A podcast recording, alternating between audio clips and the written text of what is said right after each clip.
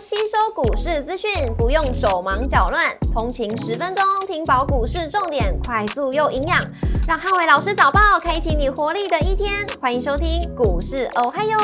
摩尔证券投顾林汉伟分析师，本公司经主管机关核准之营业执照字号为一百一十一年经管投顾新字第零一四号。大家早安，欢迎收听今天台股我嗨哟。今天重点提醒，台股下压取量，留意轮动的节奏。礼拜三美股四大指数同步收跌，通膨的阴霾引发了抛售卖压。周三美股由纳达克指数下跌一点零六个百分点领跌四大指数，苹果下跌三点五八个百分点，跟亚马逊下跌一点三九个百分点领跌科技股。周三美股多数下跌，非必需消费、医疗跟科技类股领跌。原物料、能源、必须消费跟公用事业类股相对抗跌，辉达下跌三点零六个百分点，跟迈威尔下跌二点零四个百分点，领跌半导体股。特斯拉下跌一点七八个百分点，跟辉瑞下跌二点八五个百分点，领跌大型股。国际油价继续创下波段的新高，将说加拿大央行预告将再度升息。那美国的 ISM 的服务业数据也优于预期。导致这个市场担忧，呃，联准会将跟进升息的脚步。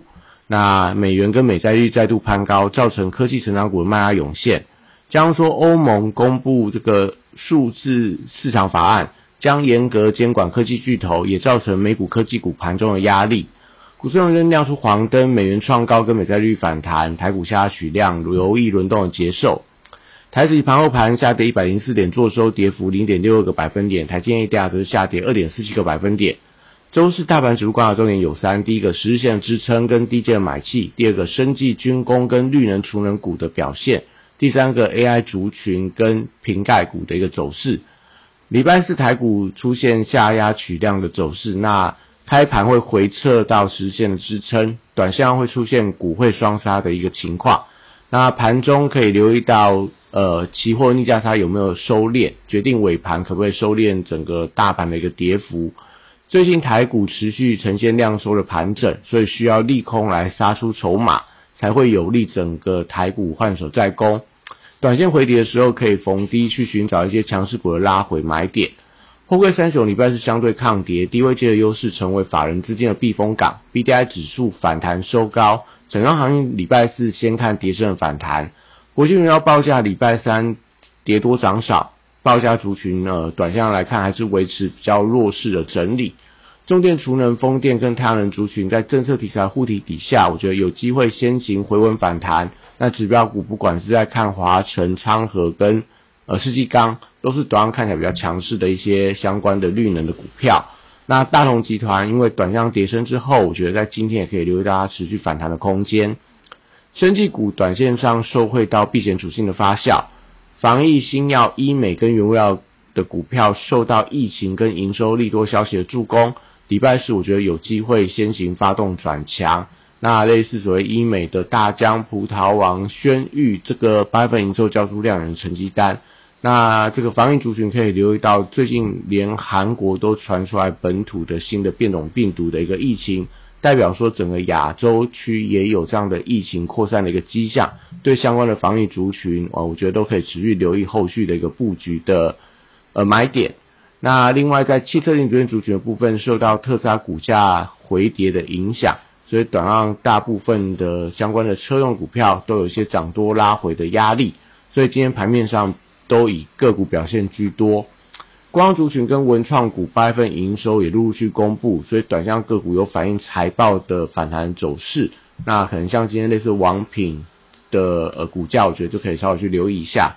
军工股礼拜是受惠到避险的买盘，那因为呃台湾的厂商去参展了波兰的国防展，那加上说台湾的航空国防展的下个礼拜登场的利多，部分有一些营收利多股票，我觉得有机会可以先行发动，类似所谓的八冠。等等的一个股票，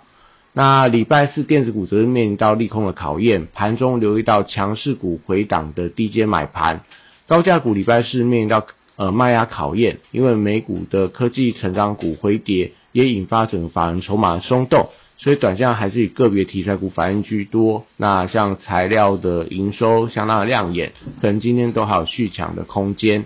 那笔电族群礼拜四面临到卖压的考验，最近的资金比重降温到两成以下，所以短量利空压盘会容易出现停损的卖压，所以今天可能会利用利空让整个笔电的族群开始做一个出量的动作，所以可以留意到相关的股票中线的防守支撑，不管是广达的月线，那在所谓的呃伟创啊、光宝科啊这些相关股票的季线支撑。技嘉等等，我觉得都是大家可以留意到的一些所谓的中线比较强势的一些支撑的买点。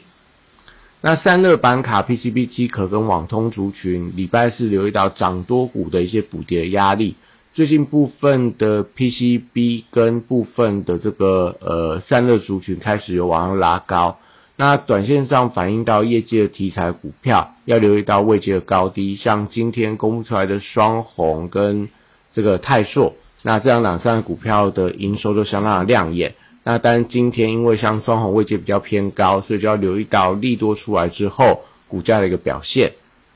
IC 设计族群最近得到法人的一个青睐，在手机、NB 面板跟网通股都有一些多方股走势在转强。像手机的部分可能类似所谓的身家，NB 的部分可能在翼龙，面板在天域，网通的部分只是在瑞昱。这几张股票都看到法人持续在做一些布局的动作。台积电礼拜四成为压盘的重心，受到 ADR 回跌的影响，所以盘中会回撤到半年线的支撑，大概在五百四十五块左右。那还是可以留意到在八月份营收公布之前拉回来的一个承接的买点。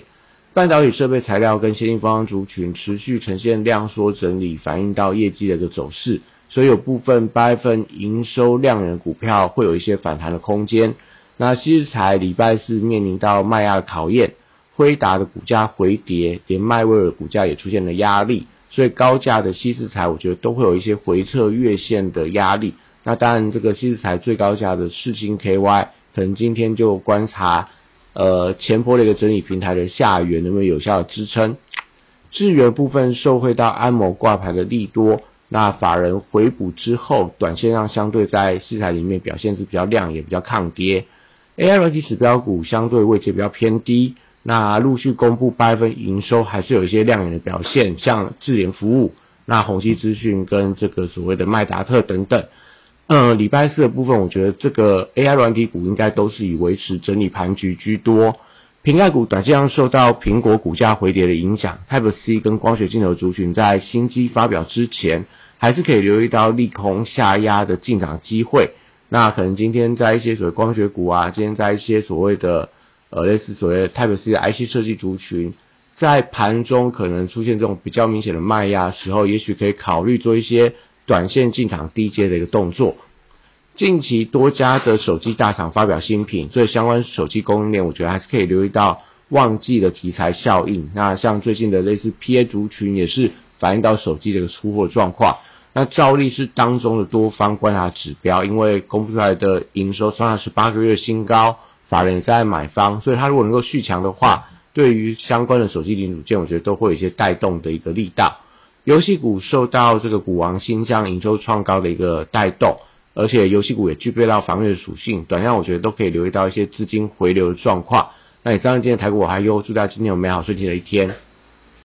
立即拨打我们的专线零八零零六六八零八五零八零零六六八零八五。摩尔证券投顾林汉伟分析师，本公司经主管机关核准之营业执照字号为一百一十一年经管投顾新字第零一四号。新规股票登录条件较上市贵股票宽松，且无每日涨跌幅限制。投资人应审慎评估是否适合投资。本公司与所推介分析之个别有价证券无不当之财务利益关系。本节目资料仅供参考，投资人应独立判断、审慎评估并自负投资风险。